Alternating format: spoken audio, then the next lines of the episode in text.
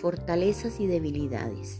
Buenos días, con Dios los saluda deseándoles un espléndido día.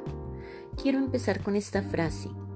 A veces lo que parece una debilidad es nuestra fuerza. Podemos decir que las debilidades son atributos no deseados en una persona.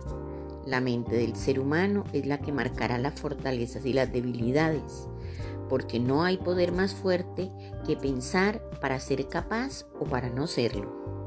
Somos lo que pensamos y lo que sentimos, y las debilidades saldrán de nuestra mente, de nuestra forma de ver la vida y de cómo somos capaces o no de afrontarla. La vida es una cuestión de actitud y junto con nuestro carácter se formarán las debilidades y las fortalezas de cada uno, ya que habrá metas que se podrán lograr fácilmente y otras que requieren más trabajo. Para poder alcanzar las metas en la vida, lo primero que se debe hacer es conocer las fortalezas de uno mismo, pero también las debilidades que tenemos para tener en cuenta cuáles son los aspectos que nos debilitan y poder transformarlos en virtudes. Al hablar de fortalezas hablamos de aquello que nos hace brillar y nos proporciona herramientas para mejorar día a día. Se puede decir que las fortalezas personales son la otra cara de las debilidades. No todos nos destacamos en lo mismo. Por otra parte, cuando hablamos sobre las debilidades de una persona, nos referimos a los aspectos en los que fallamos o no nos destacamos. El listado de nuestras debilidades debe ser muy variado y puede cambiar de una persona a otra.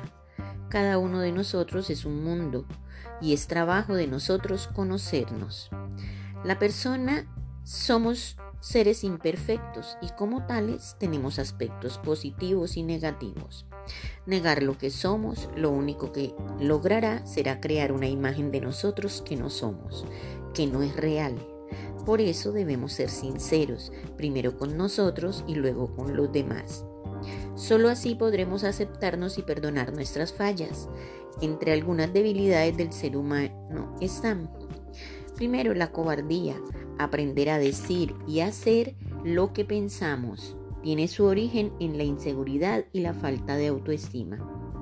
El egoísmo. Priorizamos nuestro propio bienestar. La antipatía.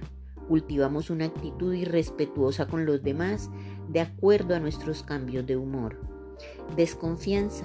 Es una actitud negativa, pues podemos herir a una persona por temor a que ella nos hiera. Impaciencia Vivimos en una sociedad invadida por la prisa y el estrés, la envidia. Casi siempre deseamos tener aquello que los demás tienen. Se considera una debilidad ya que se pone el foco en los demás y no permite vivir la propia vida y disfrutar de lo que uno posee. Resentimiento. Para evitar el resentimiento es importante perdonar. Es bueno que reflexionemos cada uno tanto en las fortalezas como en las debilidades y aprendamos a conocernos más y a poner a producir lo mejor de nosotros. Que el Señor los bendiga grandemente. Su amiga Saide Naufal.